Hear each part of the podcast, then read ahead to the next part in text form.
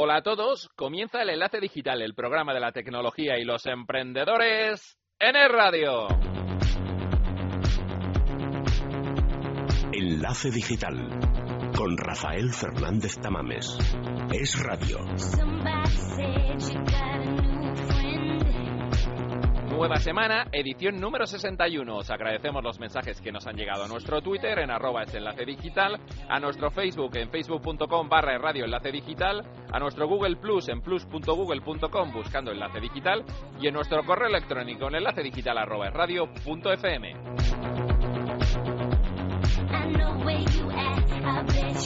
Hoy toca recordar los mejores momentos de este año en Enlace Digital. Los recordamos con Rafael Fernández Tamames en el micro y en la dirección, Nacho Martín en la realización y Blanca Pérez en la producción. En el enlace digital, hasta las 2 aquí en el radio. Vamos a por ello. Enlace digital. Es radio.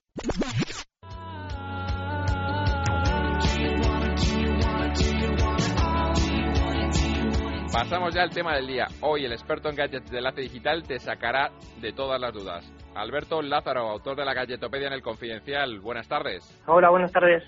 Alberto viene hoy a comentarnos dos tipos de tabletas, las del universo Apple, los iPad, los iPad mini y la familia de BQ, que es una de las tabletas Android más vendidas en nuestro país. Para empezar, Alberto, ¿qué es lo mejor de los modelos de iPad, de la familia de Apple? Bueno, pues sin duda la calidad es muy buena, tanto a nivel de imagen como, de sonido. Además, su resolución de pantalla es muy alta, eh, sobre todo después de que hiciesen el iPad, eh, hiciesen el salto a la pantalla retina en la, en la tercera versión. Es rápido y es preciso.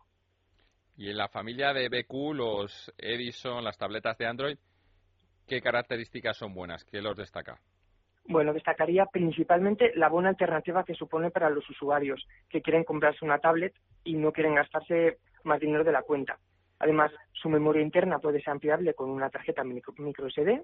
Por ejemplo, la, de versión, la versión de 16 GB puede llegar a los 32 y permite USB y mini USB sin necesidad de adaptador, no como en el caso del iPad, que tú te tienes que comprar pues el, lo que es el adaptador para utilizar el USB. O sea, que ya viene un, con un pack de accesorios de serie no dentro del, del precio. Es. ¿Cómo has visto la parte de las apps? ¿no? Eh, iTunes, eh, la parte de Apple destaca mucho la gran cantidad de aplicaciones que hay, gratuitas, de pago. ¿Cómo está el sistema de, de Android en, en, este sentido? ¿Hay un universo eh, tan completo como Apple?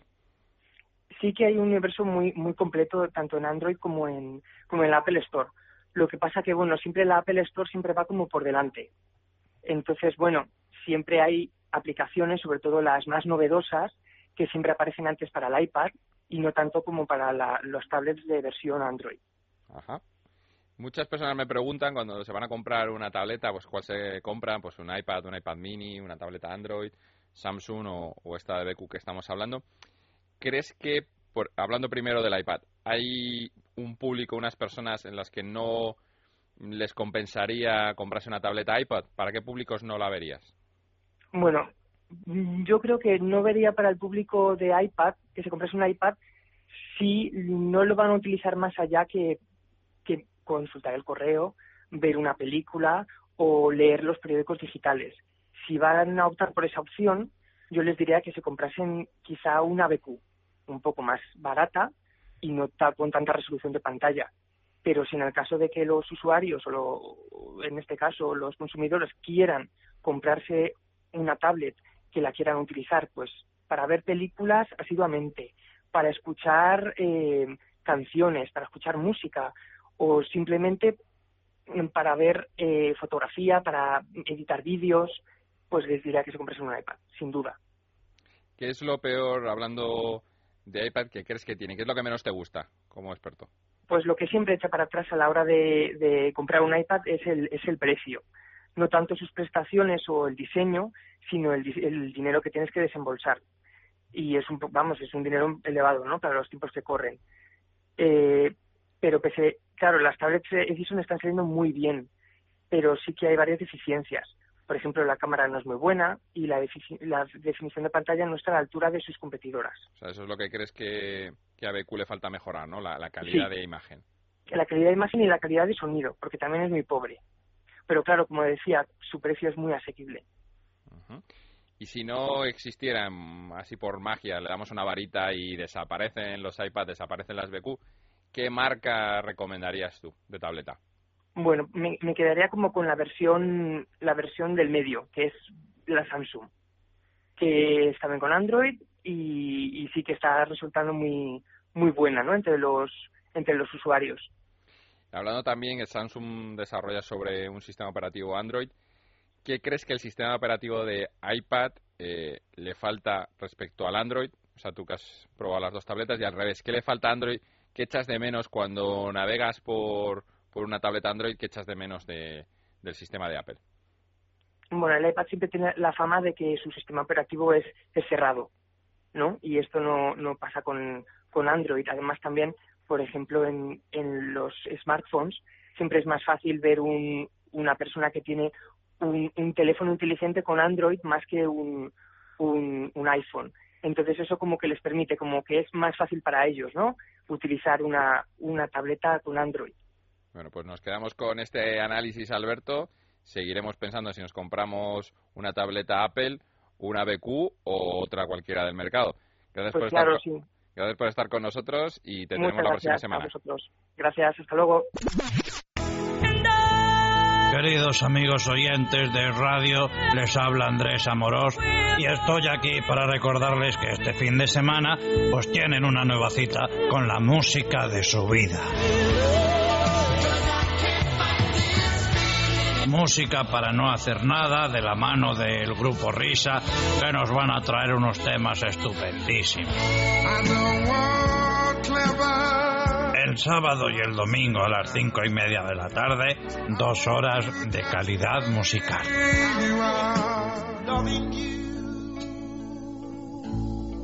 Ya me gustaría a mí hacer este programa con ellos, pero como son tan autosuficientes...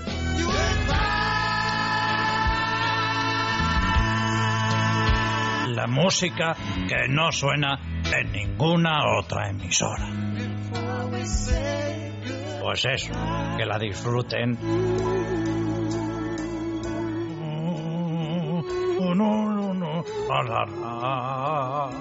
Como me gustan la batería en esta canción y los timbales. Música para no hacer nada. Esta noche han salido a buscarte todas las estrellas del firmamento y la luna y su lado oscuro. Y una brisa fresca que acaricia con aroma de dama de noche y jazmín. Y un sonido que refresca esperanzas, fantasías e ilusiones con canciones y melodías. La radio es radio. Los sábados y domingos, a partir de las 12 de la noche, Arboleda es radio. Con Rafa Arboleda.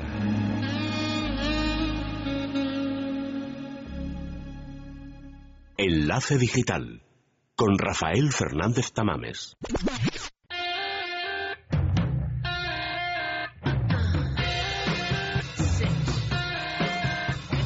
Suena la dulce voz de Nina Persson, eso significa que vamos a conocer a un nuevo emprendedor en Enlace Digital. Hablamos con Antonio Quirós, que es vicepresidente de BQ. Antonio, buenas tardes. Hola, buenas tardes, ¿cómo estáis? Pues muy bien. ¿Cuántos años lleva operando BQ?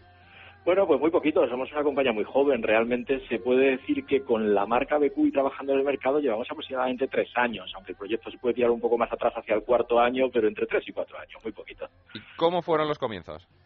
Bueno, pues eh, eh, siempre son duros, ¿no? Pero interesantes, ¿no? Es decir, realmente aquí en el comienzo, en el arranque de nuestro proyecto empresarial, eh, se centra un poco la conjunción de como dos grupos, ¿no? De emprendedores o de accionistas diferentes, ¿no? Uno que provenía, pues, de una startup de la Universidad Politécnica de Ingenieros de Telecomunicaciones que cuando terminan sus estudios, pues, deciden constituir una compañía de tecnología para, eh, bueno, fabricar tecnología en Asia, que es un poco lo que en este momento hace todo el mundo, y ver cómo se puede distribuir en, en, en Europa, ¿no?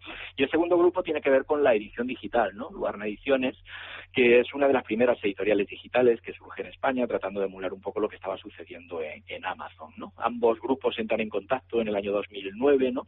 Y de ahí surge Mundo Reader, que es el nombre jurídico que soporta esta compañía. Realmente BQ es nuestra marca, Mundo Reader es el nombre jurídico de la compañía, ¿no?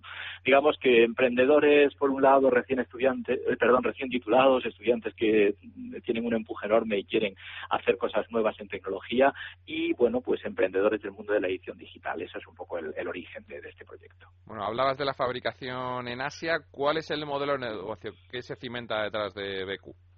Bueno, pues nosotros en este momento somos una compañía tecnológica, en este sentido un caso algo atípico, curioso, porque, eh, claro, en el mercado nos compara ¿no? con compañías como eh, Apple, Samsung, Amazon, realmente hacemos lo mismo que ellos, solo que a una escala más pequeña. Lo que hacemos es eh, fabricar dispositivos, dispositivos electrónicos, fundamentalmente readers para la lectura electrónica y tabletas, eh, fabricamos en China, tenemos fabricación estable allí y distribuimos en este momento en la península ibérica, tanto en España como en Portugal y en algunas zonas de, de América Latina, ¿no? Con, bueno, ideas lógicamente de expandirnos más internacionalmente, ¿no? Pero bueno, pues nuestro modelo de negocio es intentar siempre fabricar productos eh, en la mejor relación calidad-precio posible. Es decir, contrariamente a lo mejor, pues a lo que pueden hacer marcas como Apple, ¿no? Que se ubican en un segmento de productos de precio muy alto, muy robusto. Eh, bueno, nosotros tratamos siempre de hacer productos excelentes, pero que a lo mejor no tengan determinados componentes que encarecen muchísimo el producto, que no son necesarios, o que consideramos que para un amplio segmento de la población no son necesarios y que abaratan notoriamente el producto. Por tanto, eh, bueno, nos ubicamos en productos de precio bajo, ¿de acuerdo? Pero muy accesibles para la mayor parte de la población. ¿Cuánto, cuando comentabas que os juntasteis los dos mundos, ¿no? El editorial y el tecnológico, ¿cuánto invertisteis los socios para crear la empresa? Ah, tendría que acordarme. A ver, inicialmente creo que nuestro primer capital social, cuando arrancamos Mundo Reader, si mal no recuerdo, pues debió ser de alrededor de, no sé, 20, 30 mil euros. Es decir, eso en cuanto a la formación de capital social. Eh, no quiere decir que esa fuera la inversión. La inversión, evidentemente, era algo mayor, sin duda, porque había préstamos de accionistas y necesitaba mover un cierto volumen económico para, lógicamente, fabricar producto en China y distribuirlo en España, ¿no? Pero bueno, eh, realmente, eh, contando con que si mueves bien el dinero, el dinero lo sacas fuera, regresa a casa en un ciclo de tiempo razonable, tampoco tienes que hacer grandísimas inversiones. Yo diría que un negocio como el nuestro se debió de iniciar con una cantidad de, de, de caja que debía ser del orden de 200, 300 mil euros probablemente entre capital social y, y préstamos de los accionistas. ¿no? ¿Y fue difícil conseguirlo? Eh, ¿Tuvisteis que recurrir a otro tipo de ayudas, a especialistas o fue razonablemente no, fácil? Hombre, razonablemente fácil en el sentido de que, bueno, en este momento somos nueve socios en la compañía y, por tanto, pues como la cifra tampoco era muy alta, pues se hizo todo con aportaciones individuales, ¿no? Otra cosa es que realmente para poder dar cobertura a nuestro mercado, pues necesitaba en todo momento la aportación de, de, financiación externa, ¿no? Y esa pues la hemos conseguido lógicamente en la banca, ¿no? Que, que para eso está, ¿no? Y que no se porta en cierta medida tan mal como todo el mundo dice, ¿no? Por lo menos nosotros no hemos tenido grandes dificultades a ese respecto. Por supuesto que los eh, socios hemos tenido que garantizar, pues con nuestro patrimonio, eh, las operaciones inicialmente. Hoy ya, pues eso no sucede porque, bueno, somos una compañía de algo más grande, en fin, hemos tenido bastantes ejercicios considerablemente buenos y, por tanto, pues nuestras posiciones actuales a ese respecto son mejores, pero inicialmente, claro, cualquier emprendedor sabe que el pequeño o gran patrimonio que tenga no le queda más remedio que ponerlo en la mesa para poder arrancar. ¿no? Eso es cierto, es, lo que comentas es la pura realidad. ¿Quién es vuestra competencia actualmente? Pues es lo que te comentaba antes, ¿no? Es una situación un poco atípica, porque claro, nosotros realmente competencia eh, son nombres un poco espectaculares, ¿no? Nuestra principal competencia es eh, Samsung, es eh, Apple, es Amazon, es decir, cuando nosotros vemos el informe, por ejemplo, GFK, ¿no? Que es eh, una de las consultoras que mide las ventas en nuestro país, pues ahí estamos, es decir, aparecen todos estos nombres y el nuestro, IBQ, en con cuotas de mercado relativamente parejas, ¿no? En todos los casos, ¿no? Hay trimestres en los que, bueno, nosotros estamos por delante de Samsung y hay trimestres en los que Samsung está delante de nosotros. Esa es nuestra nuestra competencia realmente. Eh, si miras hacia atrás, hace unos años, pues en España había algunos pequeños competidores con los que también eh, competíamos, ¿no? Pero realmente han ido quedando muy por debajo de nuestra posición de mercado actual, quizá pues por su manera eh, de llevar sus estrategias empresariales. Lo cierto es que hoy realmente nuestra competencia son estas marcas, claro. Eh, puede parecer un poco pretencioso por nuestra parte, nosotros competimos con ellas realmente solo en este país, mientras que ya son marcas globales, ¿no? Pero realmente en España con quien competimos son con estas marcas. muy bien. Y por último, ¿qué tres consejos le darías a los emprendedores que nos están escuchando en estos momentos? Hombre, pues la primera que ponga, por supuesto, mucha ilusión en el proyecto. Un proyecto en el que no crees, eh, pues, eh, o que crees solo relativamente, difícilmente sale adelante. Es decir, que, bueno, tienes que poner muchísima ilusión en él, ¿no? Inicialmente, ese sería el primero, ¿no? Eh, son cosas que, digamos, lo que, lo que voy a aconsejar es aquello que no puedes dosificar, ¿no? Dentro del proyecto. La segunda cosa que no puedes dosificar es el trabajo. Eh, cualquier emprendedor sabe que, bueno, si va a montar cualquier tipo de, de proyecto empresarial, pues aquí no se trabaja ocho horas, eso es una realidad. Aquí se trabaja pues no sé, 24 aproximadamente, ¿no? Más o menos, sí. Eso es, entonces eh, no hay límite para nada, tienes que estar siempre disponible para cualquier cosa, viajes, eh, en fin, eh, es eh, duro, pero duro, es decir, que bueno, sería la, la segunda cuestión, no, no, no puedes dosificar el trabajo, ¿no? Y la tercera, pues eh, tener, digamos, un, una cierta visión, ¿no? En el mundo de, del riesgo, ¿no? Es decir, hay muchos emprendedores que, que bueno, no, no tienen, digamos, eh, una actitud razonable, o toman mucho riesgo o toman muy poco, y entonces el negocio, pues lógicamente, o no crece o si has tomado demasiado se, se hunde, ¿no? Entonces, una cierta mano a la hora de saber cómo te posicionas respecto a los riesgos que puedes asumir, pues yo creo que es algo muy, muy importante también, ¿no? De cara al emprendedor, ¿no? Bueno, pues Antonio, nos quedamos con esos consejos. Gracias por estar de nuevo en Enlace Digital y muy buena suerte para este año. Muchas gracias a vosotros.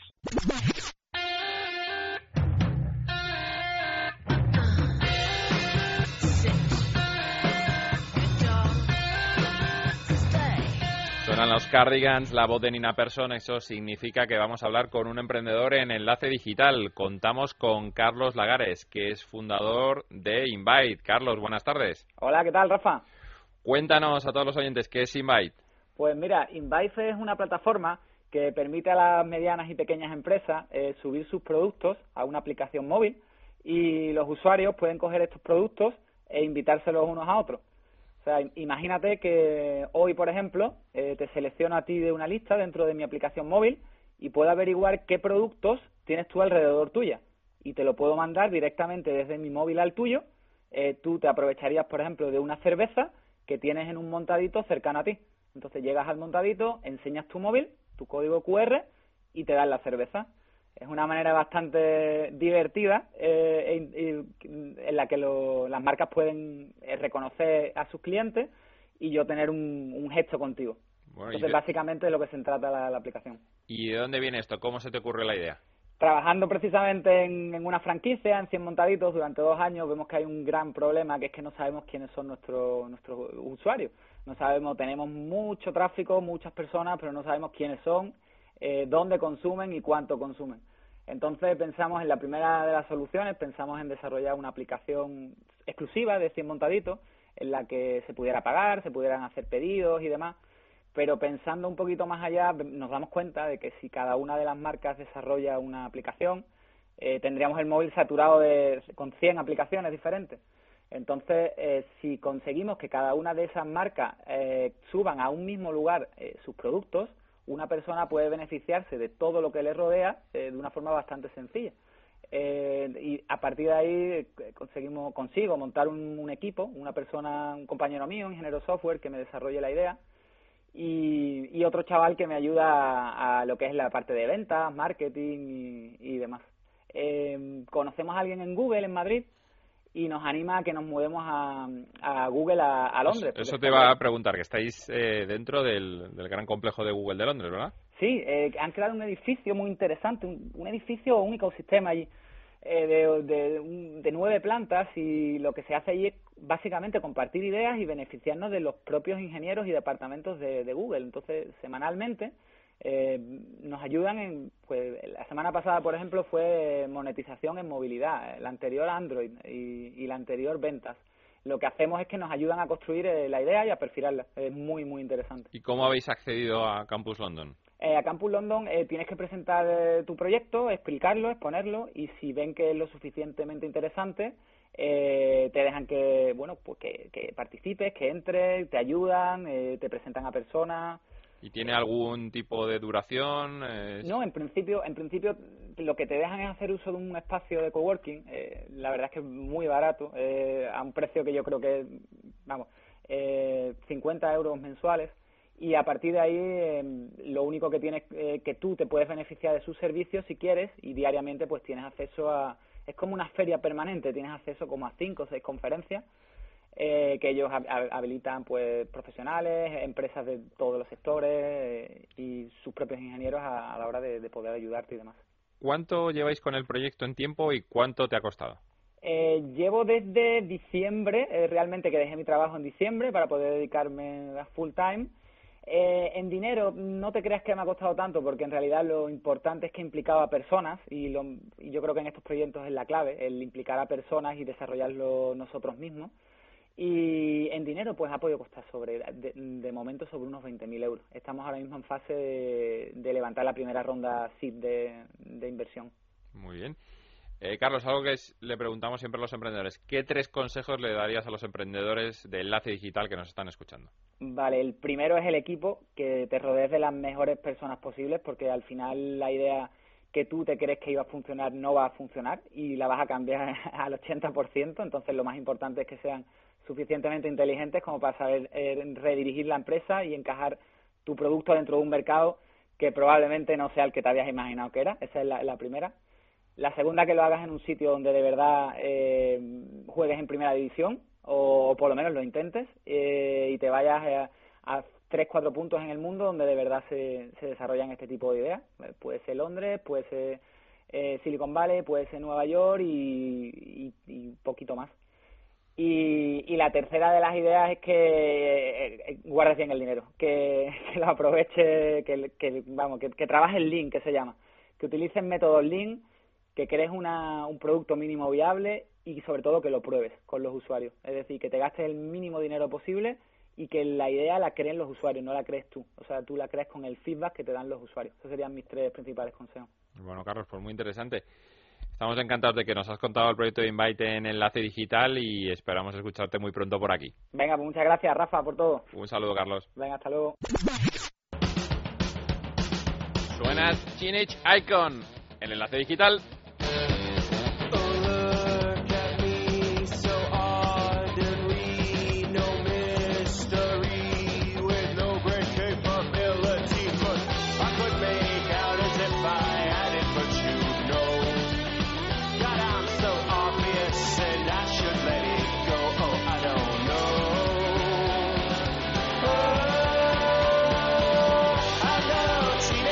Nosotros nos vamos, nos escuchamos el próximo sábado a la una y media. Les dejo con la mejor compañía, con la radio, con el radio, ahora informativos. ¡Feliz semana!